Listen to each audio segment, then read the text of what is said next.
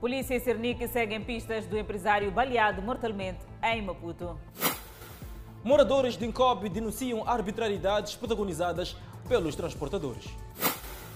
INAI ordena encerramento de quatro estabelecimentos de venda de gás doméstico em Embane. Ministra da Justiça presta audição parlamentar sobre reversão de bens a favor do Estado.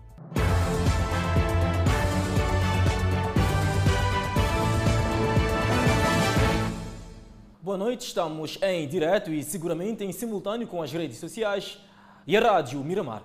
A polícia e o Serviço Nacional de Investigação Criminal trabalham para esclarecer o balhamento de um empresário na cidade de Maputo. A vítima não resistiu a ferimentos e perdeu a vida à entrada do hospital.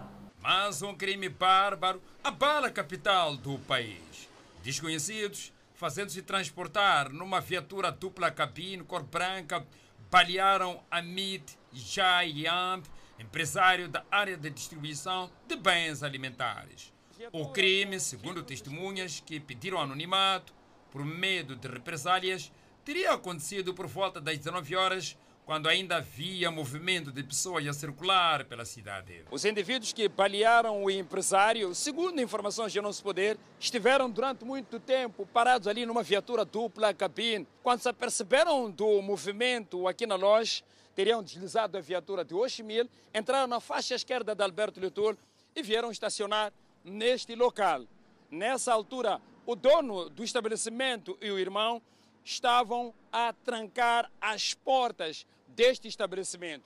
Eles arrearam o vidro e atiraram para matar. Gravemente ferida, a vítima, que na altura estava acompanhada pelo seu irmão, foi evacuada para o hospital para tratamentos. No entanto, fontes policiais confirmaram a ocorrência e revelaram à nossa reportagem que a vítima acabou perdendo a vida. Estes tiros, portanto, atingiram a vítima e viemos a saber há instantes que infelizmente acabou perdendo a vida. E nós eh, associamos-nos agora no processo de investigação ao CERNIC e, e estamos a diligenciar, portanto, todo um conjunto eh, de atividades conducentes ao esclarecimento deste fato. Por outro lado, a polícia mostra-se confiante no esclarecimento rápido do crime, até porque há elementos bastantes para o efeito. Os dados que dispomos, os dados é, é, que vão sendo partilhados, primeiro também pela família, sabe-se que no, no, momento do balhamento havia parte da família a acompanhar, portanto, a vítima e, e, e há também elementos que vão ser constituídos para esclarecimento. Estamos seguros, seguros que há, há fatos conducentes ao esclarecimento. PRM apela aos cidadãos para serem mais vigilantes e garante que a corporação vai intensificar sua presença e ações pelas artérias da cidade para impedir situações similares. A chuva que se fez sentir no último sábado em Chimoio destruiu infraestruturas públicas. A TV Miramar foi ao terreno para avaliar a dimensão dos danos causados pela chuva acompanhada de vento forte. Sempre que chove com intensidade, as zonas do Vaz, Munhava, Ndunda, Manga e Mungaça registram inundações, obrigando desta feita as comunidades a abandonarem suas residências para locais seguros.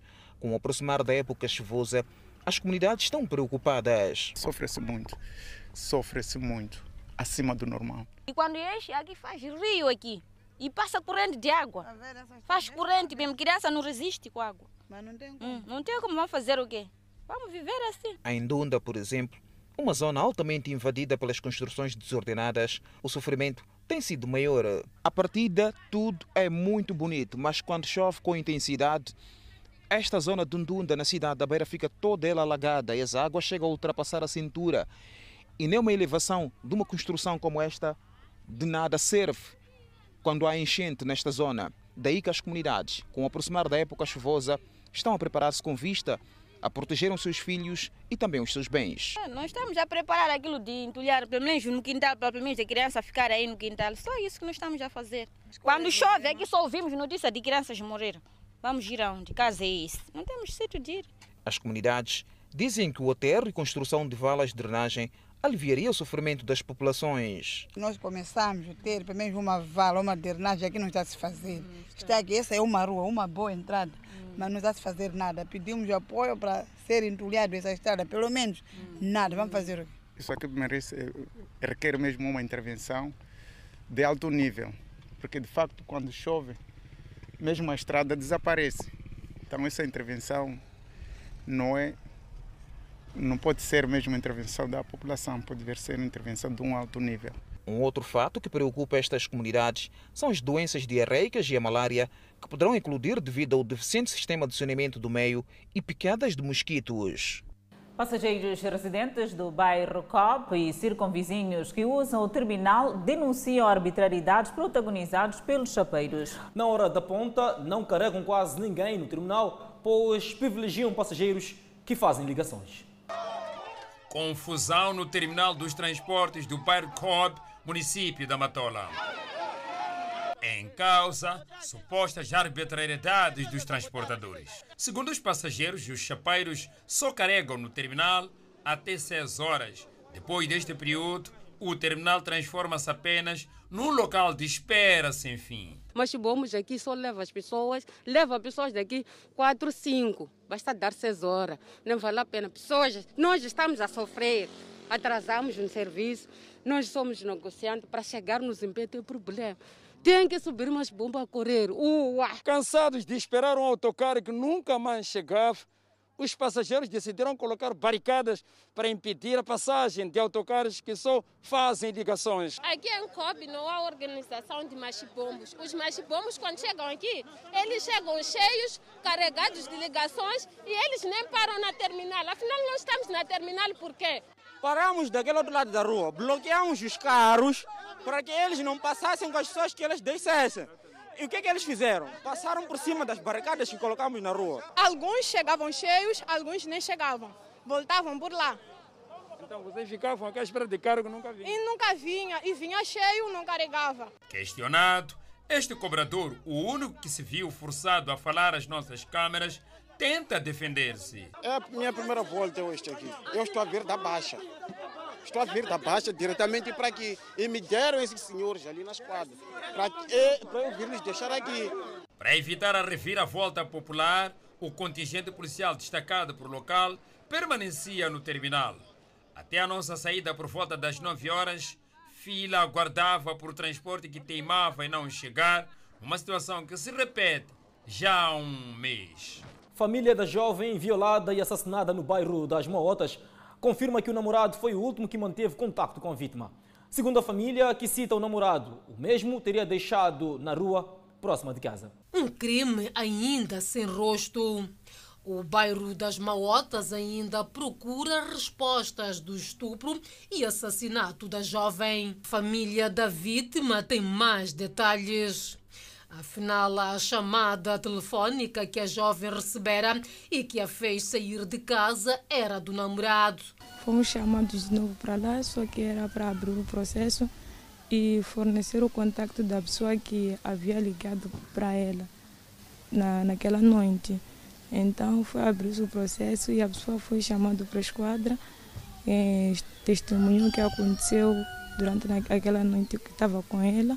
A irmã conta que o namorado despedia-se da finada sempre nas proximidades. Segundo a família, o namorado da jovem a teria deixado precisamente algures nesta rua, bem próxima à casa da jovem. E porque a rua não tem iluminação pública, pressupõe-se que os malfeitores teriam aproveitado disso, onde interceptaram a jovem depois de violar, assassinaram e abandonaram algures próximo a esse local. Sim, só que acho que as pessoas que fizeram isso controlaram bem os movimentos deles, os passos e viram de que o namorado já havia se afastado dela e aproveitaram-se disso aí. Não porque deixou tão distante de casa, porque em casa, como vocês veem, aqui perto. E aí quando ela foi violada, é bem perto de casa. Era fácil a pessoa sair daí e chegar aqui em casa. A estrutura do bairro não tem dúvida de que os assassinos sejam pessoas conhecidas. O telefone da jovem foi encontrado próximo do local do crime. Assim que esses monstros que, como agora não vai na escola, vai à noite fazer coisa que não preste, matar os irmãos, não faz nada. É problema isso, mas não estamos a pedir ajuda nesta zona. Desconhecidos ainda a monte por enquanto, pois a polícia já está a investigar e promete esclarecer o crime brevemente. Enquanto isso, um homem é acusado de violação sexual a uma menor que, na altura dos factos, tinha apenas 12 anos. Segundo a vítima, o violador já abusou durante dois anos. Passos de uma menina cuja infância foi interrompida por quem a devia proteger. O tio da vítima, professor de profissão, que a recebeu como filha, é apontado pela rapariga como seu violador sexual num período de dois anos, no intervalo dos 12 aos 14 anos de idade, tal como relata o pai da vítima. Um senhor professor aí de, da Escola Secundária Guazamutini, é conhecido por Jorge Gumende, vem abusando a minha filha. Isto é, a minha filha é uma sobrinha dele, porque é sobrinha da esposa dele. Então, eles pediram ficar com a minha filha. Só quando ficam com a criança, a partir dos 12 anos, ele vem abusando. Ora, leva a criança de carro para a escola e vai buscar 12 horas enquanto a esposa não estiver, ele abusa uh, da menor. A relação incestuosa resultou numa gravidez de risco e sem que o pai soubesse, houve um aborto clandestino. Neste caso está a dizer que a criança chegou a ficar grávida. Ficou grávida, ficou grávida. E, e, e praticaram incesto. E este senhor Jorge Gumende é, é quem é quem, é quem financiou tudo isso. Neste caso, o aborto. O aborto, assim como a, a transferência da criança de casa para, para os curandeiros, como forma de lavarem a criança. Numa conversa telefônica a que a Miramar teve acesso, o visado assume o ato. Mas é assim, mas o aborto foi em que mês? Foi maio. Foi maio. ok, então não, isso é porque ela diz que já abortou mais de três vezes com o senhor. Não, não, não é verdade. Mas o senhor levou ela para o hospital, é isso? Sim, sim, sim. Ok, tá bom, ok, obrigado. Indignado, o pai da vítima pede justiça. Eu recebi essa informação da minha filha de uma forma. É, não, sei, não sei como explicar agora, estou sem palavras, mas é, é muito desastrosa. Ok? Uh, não estou concentrado para pensar isto ou outra coisa. Só eu gostaria com que o governo de Moçambique, o governo, o governo africano, neste caso, adotassem medidas para estancar esta onda. Porque hoje aconteceu comigo mas amanhã vai acontecer com outra pessoa e vem acontecendo. Nas últimas semanas, há uma aparente tendência de aumento de casos de violação sexual de mulheres, raparigas e, sobretudo, crianças. E, neste caso em concreto, o violador ainda não foi detido. A Inspeção Nacional das Atividades Econômicas ordenou o encerramento de quatro estabelecimentos destinados à venda de gás doméstico na província de Inhambane. As medidas devem-se à falta de condições para a prática desta atividade. Segundo a Inspetora-Geral das Atividades Econômicas, os quatro estabelecimentos comerciais destinados à venda de gás doméstico deverão encerrar as suas portas, pois além do local que não apresenta condições para a prática desta atividade comercial, as licenças que ostentam não coadunam com a atividade que realizam. Estão a vender em condições não apropriadas, é preciso estar em locais apropriados, em que tem uma meia parede, tem grade por cima, é coberto e que tem o distanciamento entre as garrafas, elas não podem estar sobrepostas. Na maioria as garrafas estavam sobrepostas, que é um risco, se arrebentam uma botija, porque elas estão cheias e estão umas em cima das outras. Outra questão é a questão de termos venda de botijas de gás em residências, em lojas fechadas, sem condições, no passeio, na via pública. Então, destes novos estabelecimentos, quatro têm que imediatamente encontrar eh, locais apropriados que possam vender as botijas de gás. Alguns revendedores de gás atuados pela INAI reconhecem que têm vindo a contrariar as normas, mas alegam não ter condições para responder às exigências das autoridades. Tem que fechar, tem que construir, tem que ter, ter a licença, licença de estudo ambiental, é uma série de licenças. É nova coisa, temos que perceber melhor. Vai ser fácil? Não, não. Não, é para fechar. Acho que não é, não é fácil. Como estava a dizer que cada negócio tem que ter uma, uma licença. Acho que o objetivo dele é um outro, vender mercearia ou gás, acho que é para separar as coisas. A inspetora-geral das atividades econômicas disse ter visto com muito desagrado a forma como as botijas usadas para a comercialização de gás se encontram. Na sua maioria estão imundas ou simplesmente sujas, cheias de gordura. Rita Freitas diz que é hora de mudar este cenário. questão da higienização das garrafas de gás. As garrafas encontram-se em péssimas condições, muitas delas cheias de gordura e tornam-se mais inflamáveis. Então, daí que também solicitamos que eles, ao comprarem as botijas de gás, também exijam, porque eles têm que ser os primeiros inspectores. Rita Freitas chamou a atenção aos agentes econômicos sobre a necessidade de abandonar a comercialização de produtos rotulados em língua estrangeira. Moçambique é um dos poucos países do mundo, se não o único, que entram produtos que não estejam em português. Entram produtos que estão em árabe, produtos que estão em chinês, que estão em inglês, estão noutras línguas. Nós não sabemos o que, é que estamos a comprar. Se calhar estamos a comprar um produto que nos cria problemas da saúde. Então, é preciso que o produto tenha rótulo em português. Então temos que começar também a exigir dos agentes econômicos para que ele não compre produtos que não estejam em português. A ENAI adverte aos comerciantes que no mesmo edifício usam como estabelecimento comercial e residência. Esta entidade reconhece que alguns comerciantes vêm convivendo com esta realidade já há anos, porém diz que há necessidade de aceitar as mudanças, devendo separar residência e estabelecimento comercial. A ministra da Justiça respondeu esta quarta-feira às perguntas das comissões de Plano e Orçamento, Relações Internacionais e Defesa e Segurança na Assembleia da República sobre a proposta de lei sobre reversão a favor do Estado de bens resultantes de crimes econômicos. Ao que se presume, muitos são os bens resultantes de crimes econômicos, com destaque para a corrupção.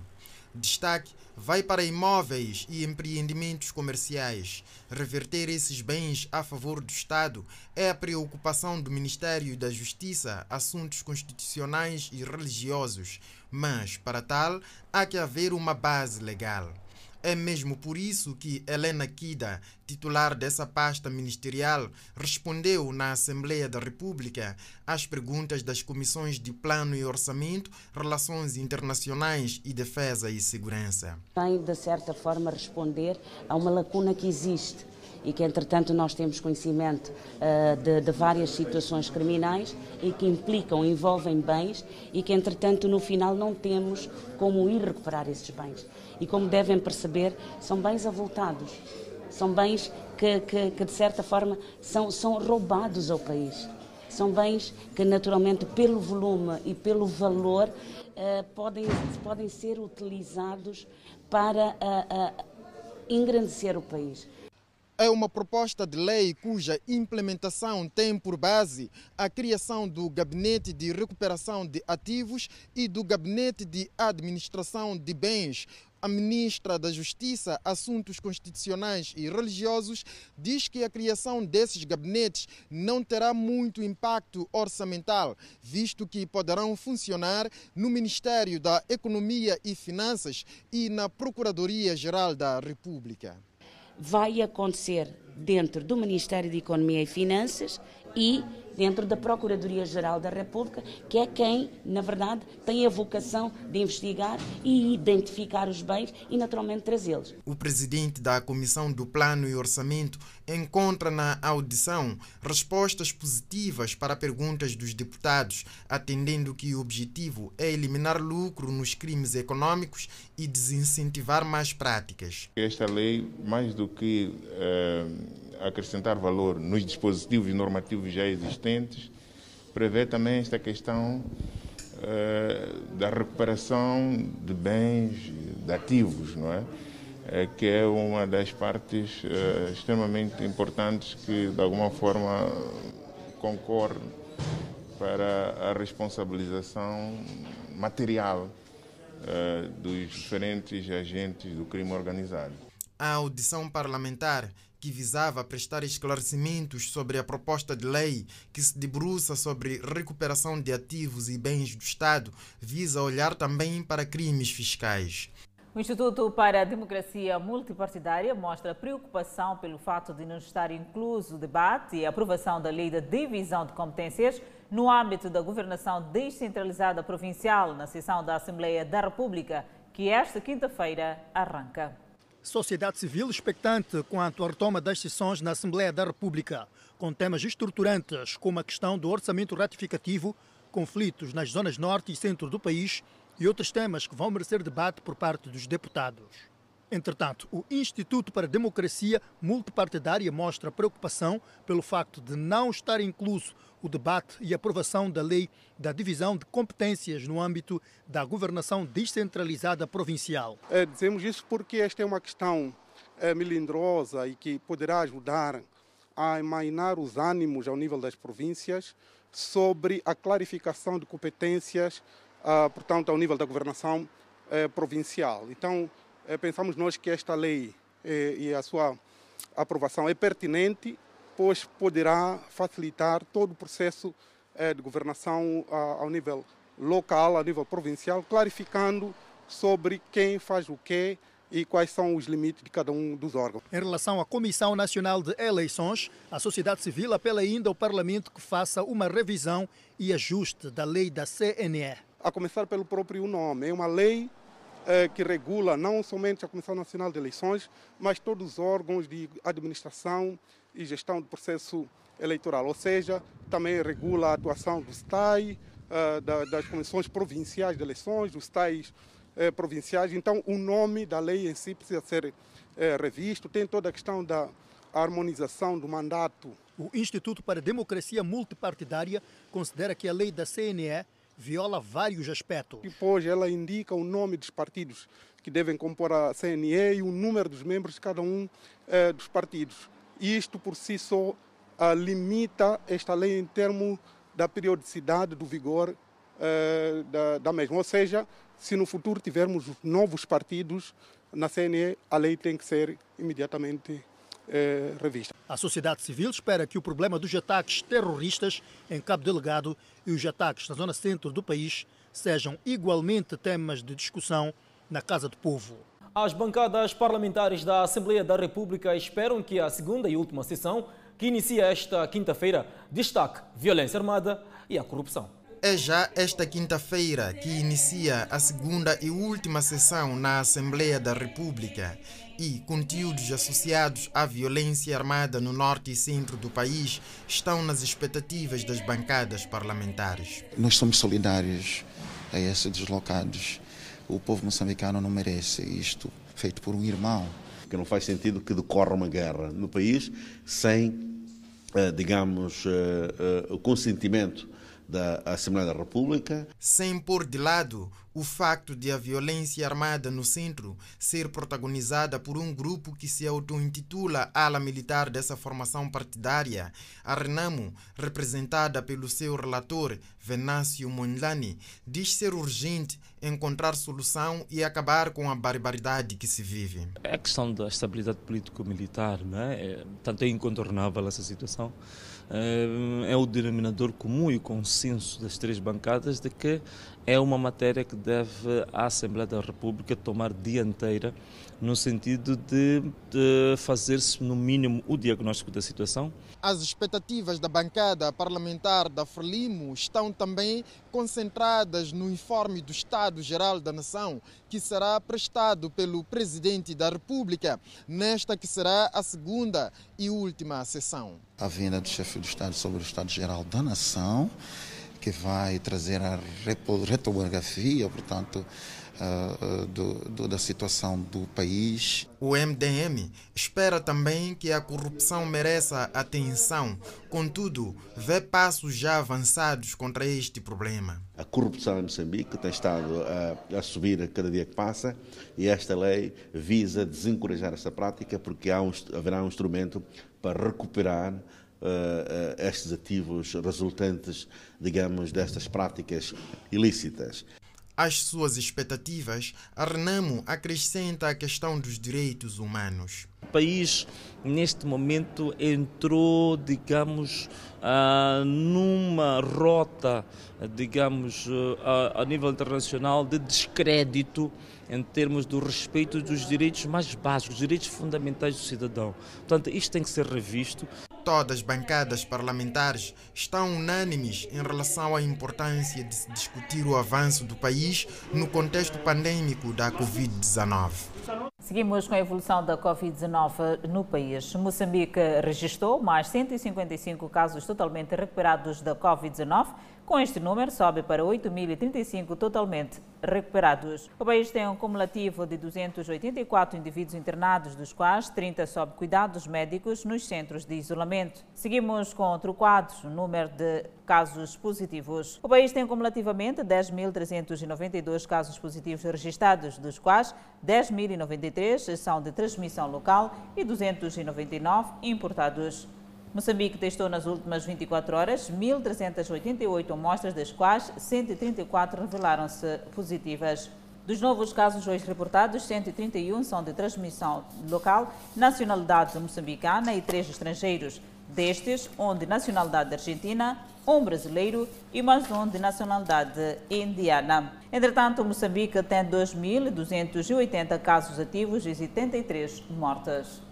O aumento de casos positivos da Covid-19 no país levou as autoridades a organizarem-se com vista a travar todos os comportamentos que colocam em causa o cumprimento das medidas de prevenção. O alerta é agora vermelho. Um documento que a televisão Miramar teve acesso indica que os comportamentos errantes que estão a ser observados fizeram com que houvesse necessidade das instituições partirem para ações mais concretas para travar o problema. Sobre estas ações, o documento indica Equipas multissetoriais vão verificar a legalidade do funcionamento, a validade e adequação de licenças em estabelecimentos comerciais.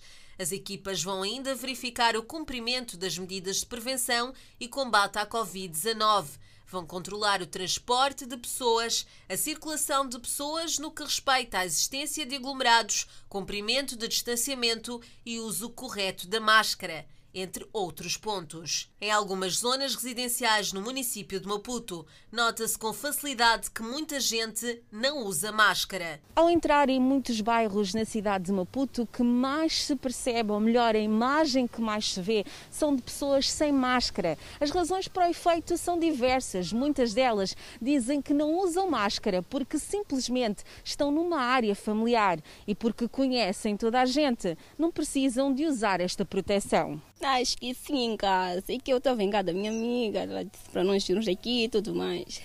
Esqueceste? Sim, esqueci. Esqueces muitas vezes por máscara? Ah, não, somente hoje, porque... Minha parte, eu sou asmática, por isso não aguento. Com essa temperatura aqui, estou um pouco mal. Só venho aqui comprar pão. Assim que decido chapa, teria máscara. Assim que chegar onde tem um ambiente em aglomerado populacional, vou usar a máscara. Sofro de asma. Eu esqueci de levar aí no serviço. Eu só não levei, né? Não levaste hoje para Porque não achei necessidade de levar. Entre outras ações a serem levadas a cabo, destaca-se que será mais controlada a venda e consumo de bebidas alcoólicas nas praças, paragens, praias, jardins, mercados, ou seja, na via pública em geral. Recentemente, na Beira, a PRM teve que intervir em algumas praias para pôr termo a aglomerados e consumo de bebidas alcoólicas. É preocupante, de facto, o cenário que nós estamos aqui a visualizar. Em outros pontos do país, como em Nampula, o incumprimento das medidas está ligado à desinformação, algo que será agora mais do que nunca necessário combater. Eu pensava que já diminuiu essa, essa doença de coronavírus. De acordo com o documento em análise, toda a interferência e ações de terceiros que coloquem em causa o trabalho das equipas e prejudiquem o alcance dos resultados será reportado aos níveis hierárquicos. O alerta vermelho está já em funcionamento. E escolas privadas buscam fundos para petrichar recintos escolares face à pandemia da Covid-19. Por outro lado, procuram um meio termo para resolver o pagamento das propinas. As aulas retomaram recentemente para os alunos da 12ª classe. No ensino privado, o pagamento integral das mensalidades dividia pais e encarregados de educação e gestores durante a interrupção das aulas por conta da pandemia. Uma retoma gradual às aulas, obedecendo às medidas de prevenção.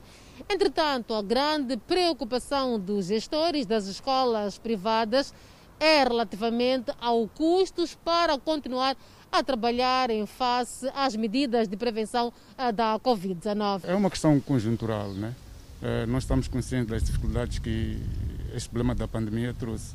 Daí que estamos tentando encontrar todas as formas, de forma harmoniosa, para que possamos colocar a escola em funcionamento.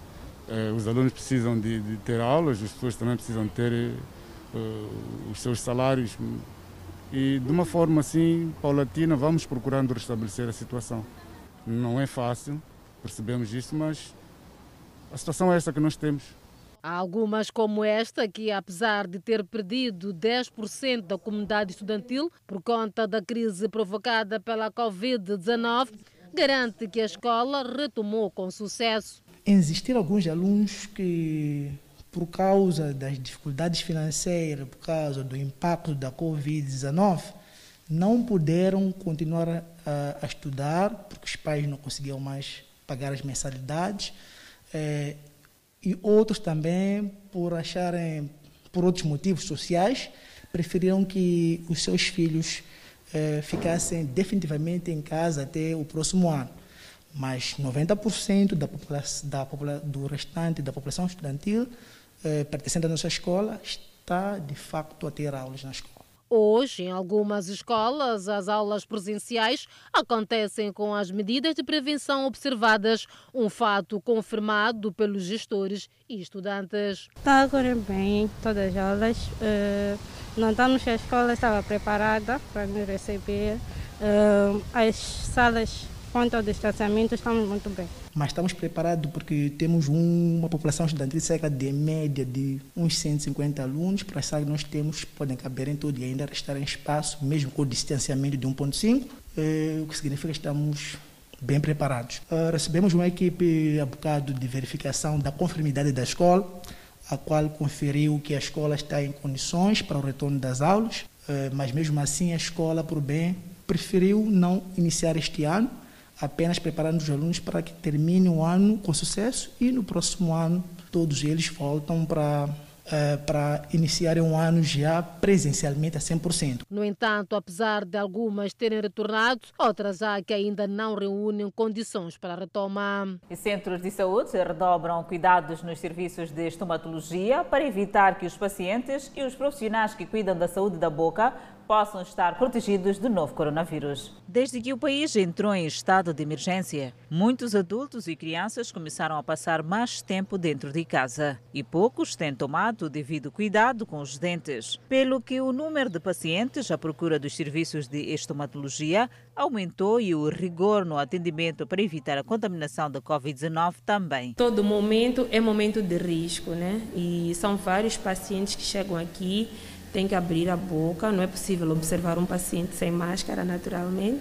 Então, nós temos que aumentar mais o rigor na desinfecção. Os profissionais lidam com uma área, neste caso a boca, que pode colocar em risco a vida do paciente e não só. Hoje, o vírus é transmitido pelo ar através de gotículas quando a pessoa infectada fala, tosse ou aspira razão pela qual, nesta unidade sanitária, os cuidados durante os serviços de estomatologia intensificaram. Não é um serviço muito fácil, mas nós estamos a trabalhar dentro dos critérios que foram nos impostos, o uso de máscara, que é o que sempre usamos, as toucas, e agora temos um coadjuvante que é a viseira. Visto que o hospital é um local frequentado por várias pessoas e que ninguém sabe do estado de saúde da outra, sempre que Samira se dirige ao hospital nesta época de pandemia, fica preocupada em verificar se as medidas de prevenção à Covid-19 estão acauteladas. Sim, eu fico preocupada e os médicos também têm que ficar, porque aqui entra muita gente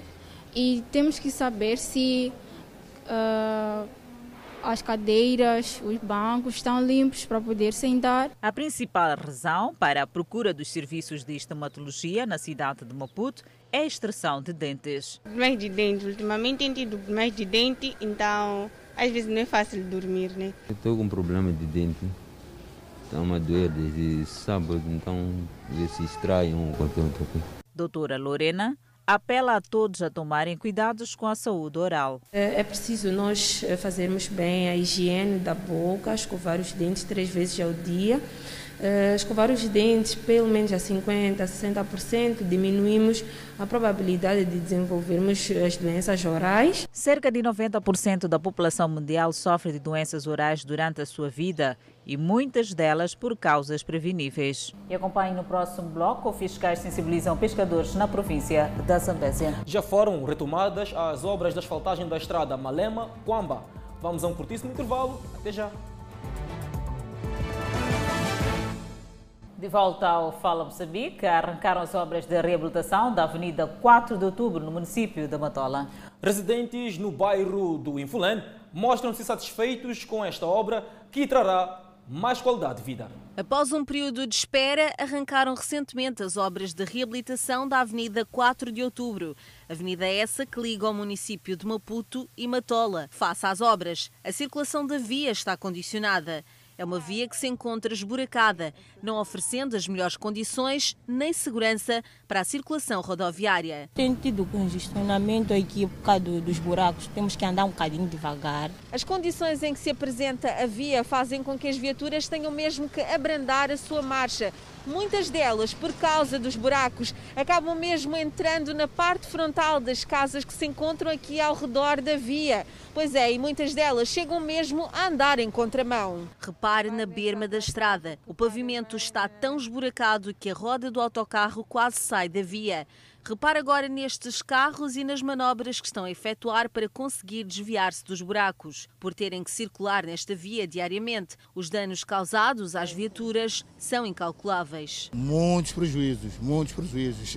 Estragam as ponteiras, estragam mas é, é, tudo, tudo que é material fica estragado, fica danificado. Então agora será melhor para vocês? Claro. A obra de reabilitação desta avenida enquadra-se no plano de manutenção das estradas pavimentadas e asfaltadas da autarquia. O trabalho será, ao que tudo indica, concluído ainda este ano. Quem também se mostra satisfeito com esta reabilitação são os residentes de casas ao redor de toda a avenida. Segundo eles, esta obra trará aos mesmos mais qualidade de vida, principalmente no que respeita ao escoamento de água. Vem levantar aqui, fazer. Tem, tem tubo de águas que vai, que vai até lá no Patrício. Então, quando reabertaram, levantaram a estrada, a areia. Quando chove, já tem problema de água. Como vê ali. Sim, nós esperamos que as estradas estejam de facto muito boas e bem reabilitadas, porque os carros também, conforme estão a ver, estão a andar com dificuldade por causa das covas e os passeios também estavam um bocadinho apertados, mas com, com a reabilitação claro que vão ficar um bocadinho larga e as pessoas também vão poder circular à vontade. E quem espera por transporte ao longo da avenida louva esta iniciativa de reabilitação, pois com estradas em melhores condições, os carros não precisarão quase subir nos passeios e colocar em risco a sua vida para poder circular. Eu, por mim, aqui não estou seguro. Estou, estou, estou, estou a procurar transporte até agora, estou aqui há bom tempo.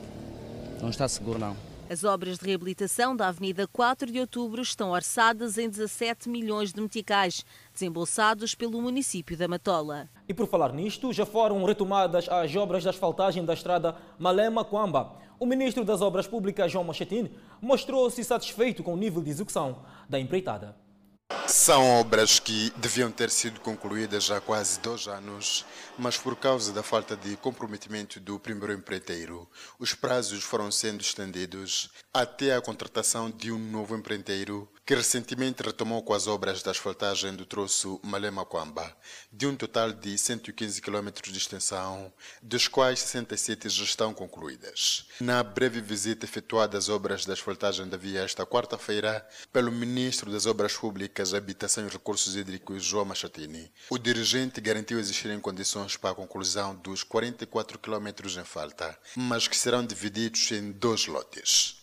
Daquilo que é a planificação que nos foi é, presente, do, daquilo que é o, o, o, comprometimento do próprio empreiteiro, dos recursos que, estão, que já foram mobilizados, que estão por mobilizar e o trabalho que também estamos a verificar no terreno e com esta disponibilidade financeira garantida do Banco Africano de Desenvolvimento, acredito que o compromisso será honrado. Portanto, até agosto, mais tardar setembro, teremos estes, estes 10 quilômetros transitáveis e oxalá que nessa altura também tenhamos já iniciado o processo de, de, de arranque dos restantes 34 quilômetros. Agora decorre a asfaltagem dos primeiros 10 quilômetros da via.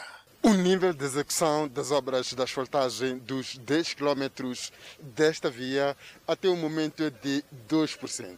E fala-se aqui de que a obra está avaliada em mais de 400 milhões de meticais. concluídos os 10 quilômetros entregues à população até agosto de 2021. O chefe deste pelouro adiantou que de imediato irá arrancar a asfaltagem dos restantes 34 quilômetros de extensão até Quamba.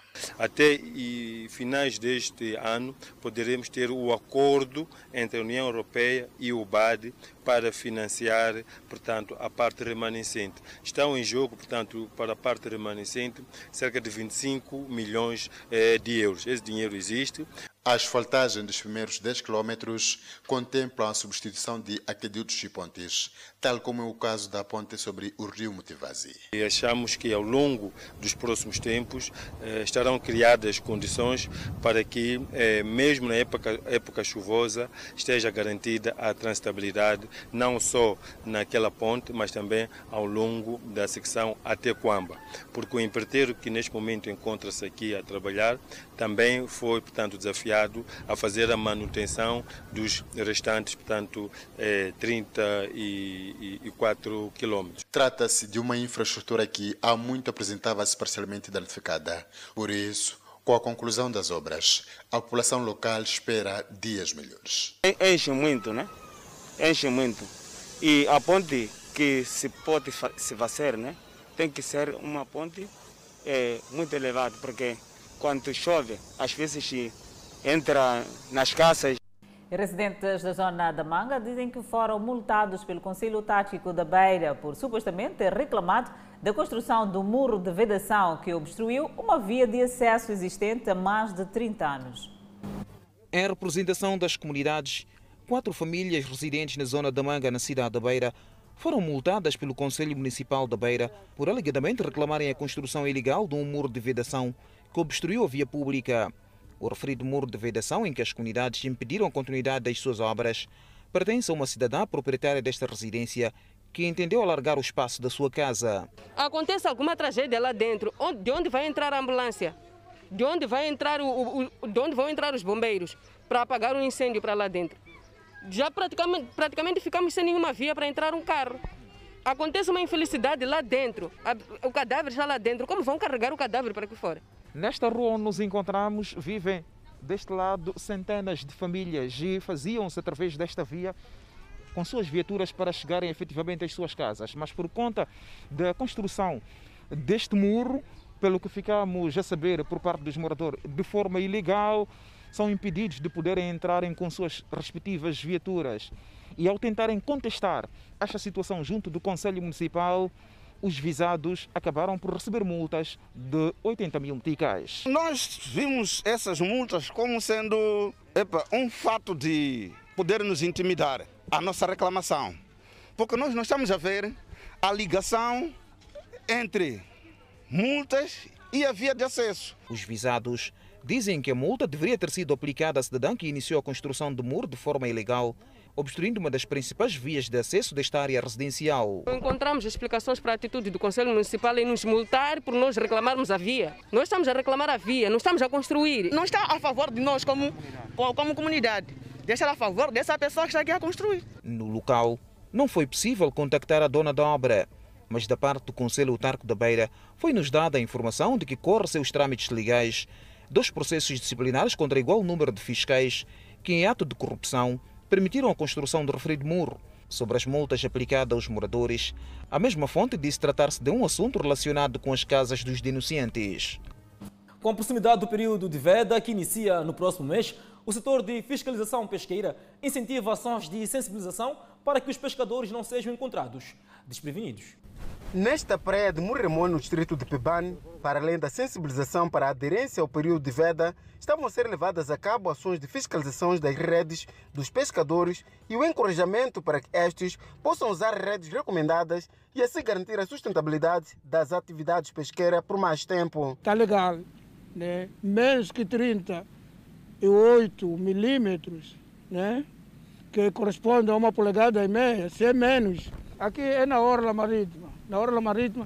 Se você está agora tratando a tua é verdade que você não está a pescar, mas estás aqui, estás com uma licença, com uma rede que tu julga que está licenciada, devia levar a tua licença. As atividades de fiscalização aqui no distrito de Pebane, na praia de Mirimone, visa essencialmente garantir que os pescadores tenham rede aceitável para se fazer ao mar e assim exercerem a sua atividade de pesca. No entanto, nessa atividade de fiscalização que ocorreu aqui, foi notada que, por exemplo, esta é uma das redes que apresenta um diâmetro apropriado para garantir aquilo que é o ecossistema marinho assim que se fizerem ao mar. Se o pescador não tiver a licença ou com licença eh, fora do, do prazo, ele é recomendado imediatamente a suspender a atividade e cumprir com a legislação. Júlio Magid é proprietário desta rede classificada como sendo apropriada para o uso da rede pesqueira e entende mais do que a fiscalização deve-se criar harmonia entre os pescadores e mobilizá-los a observarem o tempo de pesca durante o ano. Agora, assim já estamos mal. Estamos mal, até estamos chorarmos como é que vamos viver desta forma. Não temos, por exemplo, eu tenho filhos que estão ao outro lado já a trabalhar, o outro que está em Climane, o outro está em Nampula. Agora estamos a mal, o mês que estamos a até aproximar, aproximar o sorte. É esse mês que o governo que fechou assim na praia. Um pouco pela costa da província da Zambésia, estão sendo levadas a cabo ações de género. Não perca no próximo bloco. A Direção Nacional de Identificação Civil recebeu na semana finda mais de 18 mil pedidos de BI. E continuam as buscas pelos garimpeiros eh, que desapareceram após enxurradas em Nampula. Notícias a acompanhar logo após a intervalo. Até já. Continuam as buscas pelos corpos de garimpeiros ilegais desaparecidos no rio Milula após queda de chuva na província de Nampula. Rio Meluli, Águas da Morte. Percorremos muitas horas junto das lideranças locais e equipas multissetoriais da lei e ordem para chegar no local.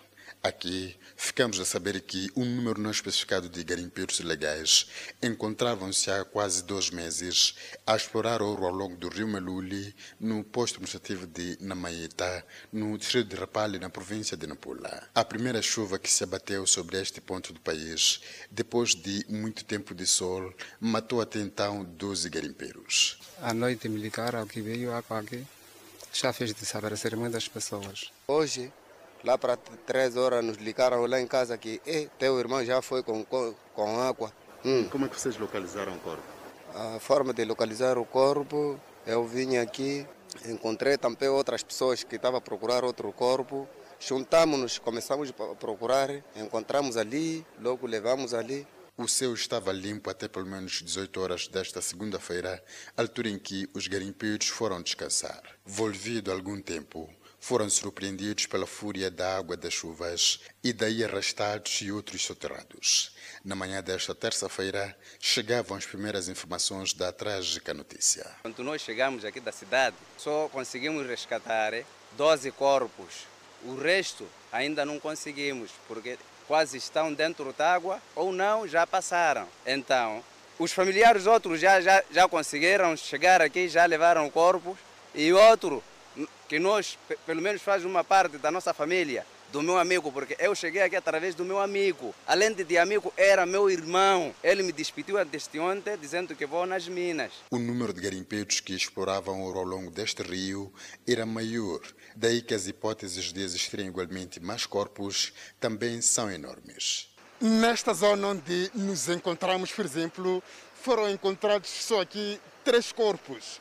Um está ao meu lado esquerdo, lá mais adiante, e o outro está ao meu lado direito, enquanto o outro ser já, o terceiro corpo, está à minha atrás. São corpos que foram encontrados a flutuar e outros por cima de alguns troncos aqui neste ponto. O chefe deste posto administrativo, Farouk Satar, que antes solidarizou-se com a situação, adiantou que os garimpeiros exploravam o ouro ao longo deste rio de forma ilegal os níveis das águas dos rios Melula e Mutivaze acabaram cedendo e isto porque estavam aqui muita gente a fazer a prática do garimpo ilegal, eh, um trabalho feito de uma forma artesanal.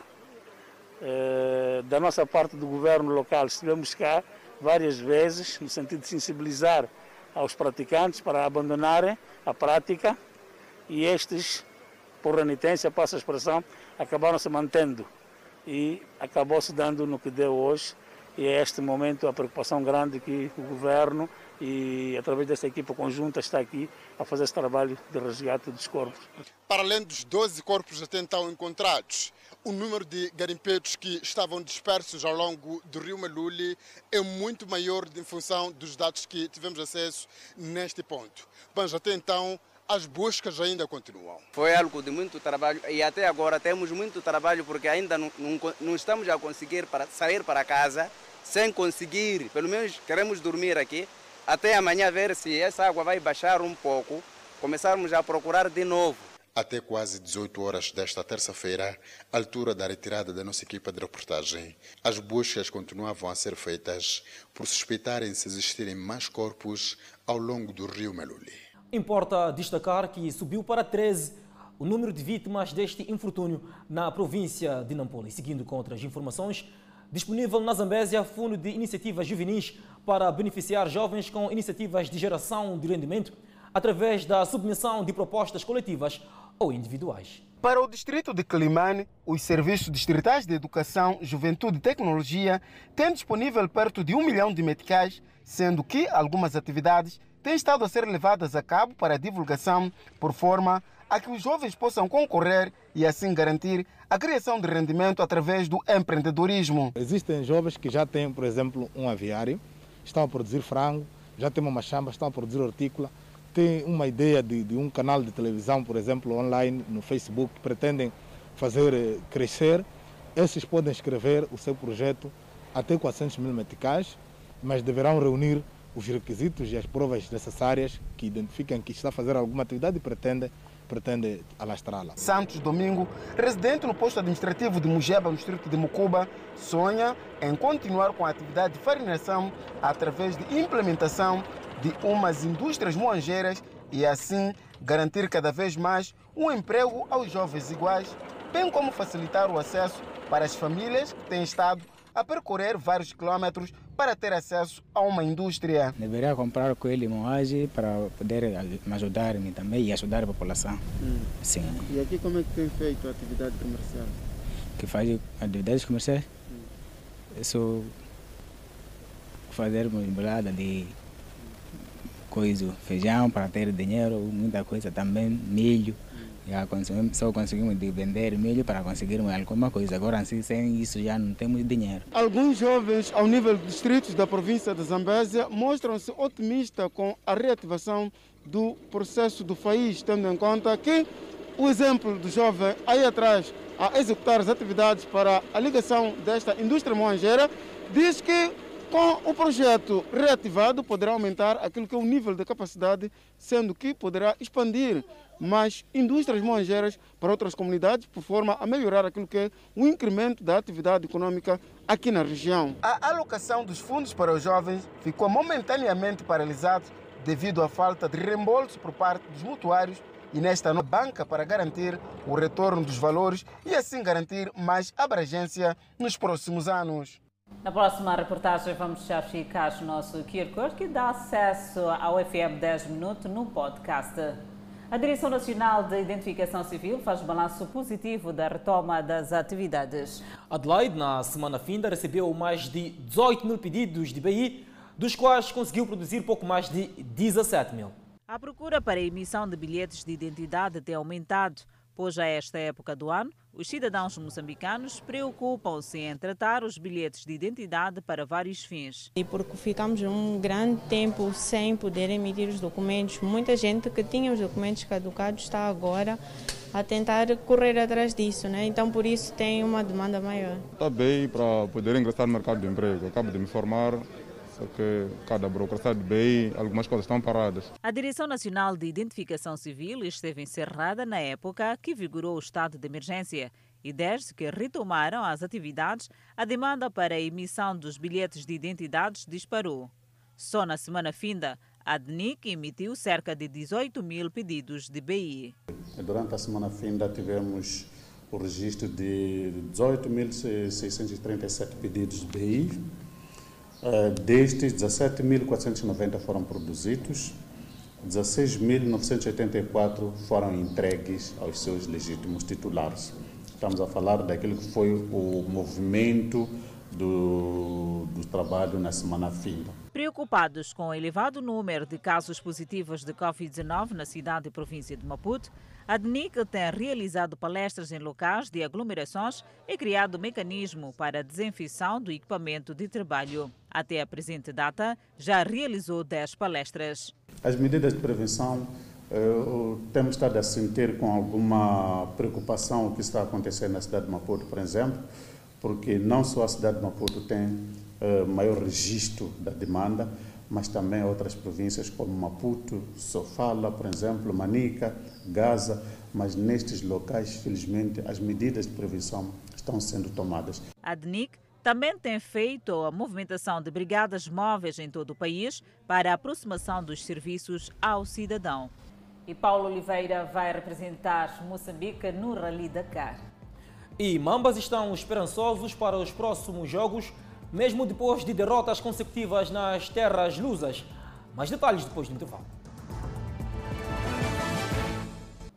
Espreitamos a página desportiva. Mamas esperançosos para o próximo jogo, mesmo depois de derrotas consecutivas nos Jogos Amigáveis do Estágio em Portugal. A chegada da seleção moçambicana de futebol, sem honra, nem glória, do Aeroporto Internacional de Maputo, o plantel não fez como habitualmente, sair em grupo, cabos baixos e com rostos quase tapados, a julgar também pela obrigatoriedade do uso da máscara. Em 15 dias de estágio de preparação em Portugal, dois jogos amigáveis contra a Guiné-Bissau no dia 8 de outubro e contra a seleção angolana no dia 13, foram apenas para somar derrotas, que atestaram que poderá ser em novembro próximo, naquele que será o grande jogo contra Camarões. Depois de 15 dias de estágio de preparação eh, rumo ao jogo contra o Camarões em novembro próximo, os Mamas regressam a Moçambique, mas não com os melhores resultados. Entretanto, o capitão da equipe justifica. A equipe não se encontrava há mais de, mais de, um, de um ano e tivemos a oportunidade de estarmos todos juntos mais uma vez e negativo porque não conseguimos ter eh, bons resultados, né? Não é que nós estávamos à espera. A gente sempre entra em campo porque é para ganhar, mas tivemos dois resultados que fazem, acabam fazendo que, que o, o, estágio tenha dois lados, né? que é o positivo e o negativo. No primeiro jogo, os Bamas perderam por uma bola sem resposta. E no segundo, os Palancas Negras levaram o amigável a sério ao bater os Mambas por três bolas a zero. A motivação está tá, tá coisa está é, tá boa, os jogadores estão, estão com vontade, é, tendo em conta que tinha muitos jogadores que estavam parados há seis, sete meses e voltaram, voltamos a começar a treinar, então estamos, é, estamos, estamos, estamos com, com muita alegria e esperamos que no jogo contra os Camarões consigamos um resultado positivo. O mais importante é os jogadores estarem preparados, estarem a treinar Uh, independente do Moçambola começar ou não, acho que os jogadores só têm, têm que estar a treinar e acho que isso aí acabou o treinador, ele sabe como é que vão fazer. Foram no total 34 convocados para o estágio de preparação em Portugal. Em conferência de imprensa, Luís Gonçalves, selecionador nacional, afirmou que estava confiante no seu plantel antes da partida para as terras lusas.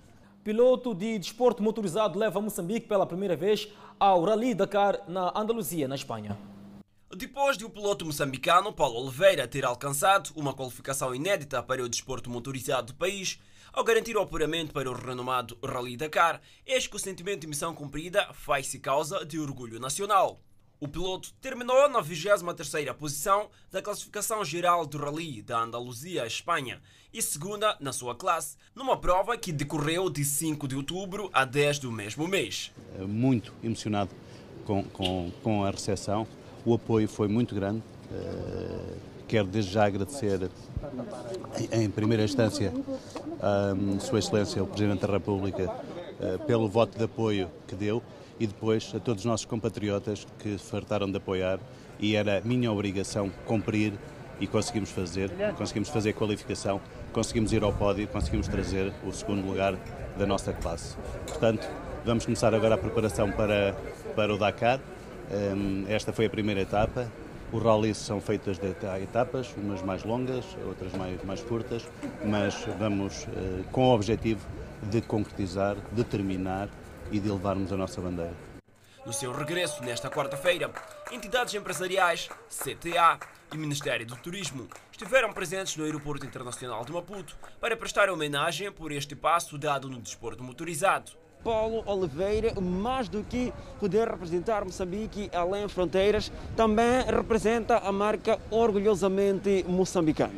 Nós temos que cada vez mais apostar em imagens positivas daquilo que o país tem estado a, a fazer e realmente ter uma participação destas num rally desta envergadura alavanca o nome do, do país. Isto é uma das grandes missões do Ministério da Cultura e Turismo e do Governo de Moçambique, naturalmente, é internacionalizar o nome de Moçambique, sobretudo naquilo que são os aspectos positivos que o país, o país está a apresentar. Honrou o nosso país, vemos a nossa bandeira pela primeira vez num desporto que não nos é tradicional, eh, e isso traz uma grande felicidade a todos nós. Eh, portanto, o país tem coisas boas e certamente agora vamos torcer para que, eh, com esta aprovação para o grande Rally Dakar, possamos elevar também a nossa bandeira e que tenhamos grandes resultados. Esse orgulho nutre porque nós achamos que, afinal de contas, dentro de nós, para além da diplomacia econômica, também estamos a fazer desporto. Estamos a internacionalizar o nosso desporto estamos a ser mais e mais uh, patriotas como moçambicanos que somos. A pilotar uma KTM XCF, o piloto Paulo Oliveira é o primeiro moçambicano a chegar numa prova desta dimensão. E convidamos a um breve intervalo, mas antes a previsão para as próximas 24 horas. Pemba 30 de máxima, 22 de mínima, Lixinga 27 de máxima, 15 de mínima, Nampula 28 de máxima, 19 de mínima. Já no centro do país, Tete 33 de máxima, 22 de mínima. Em Quelimane, 29 de máxima e 20 de mínima. Chimoio, 26 de máxima. Beira, 28 de máxima. Vilanculo, 27 de máxima. Inhambane, 29 de máxima. Xaixai, 28 de máxima. Mais um para Maputo com 29 de máxima e 19 de mínima. De volta ao Fala Moçambique, com página internacional. As autoridades tanzanianas disseram que 500 voluntários tentam apagar um incêndio no pico mais alto da África, o Monte Kilimanjaro. As chamas podiam ser vistas a quilômetros de distância. Uma declaração do Parque Nacional da Tanzânia diz que os voluntários conseguiram limitar a propagação do fogo. O porta-voz Pascoal Chelutet diz que a área ainda em chamas é conhecida como Monte Kefunica. Uma grande percentagem do incêndio foi contida pela equipe de várias agências que está a trabalhar, disse Chelutet. Ele diz que o incêndio pode ter sido causado por um trabalhador aquecendo comida para turistas. A atividade turística continua, afirmou e garante segurança aos turistas. O presidente Donald Trump e o rival democrata Joe Biden mais uma vez enfrentaram-se na batalha desta terça-feira e entraram para a final da corrida presidencial. Num comício em Johnstown, Pensilvânia, Trump criticou Biden em suas políticas ambientais e de energia enquanto uma pesquisa mostra que ele está a perder terreno no estado de batalha. Ele acusou Biden de querer proibir a faturação hidráulica, o processo de extração de gás que, segundo ele, prejudicaria a economia do Estado. Uma das questões mais importantes para a Pensilvânia é a sobrevivência de sua indústria de fraturamento. Disse Trump, Joe Biden se comprometeu repetidamente a abolir o fraturamento hidráulico. Ele é mentiroso.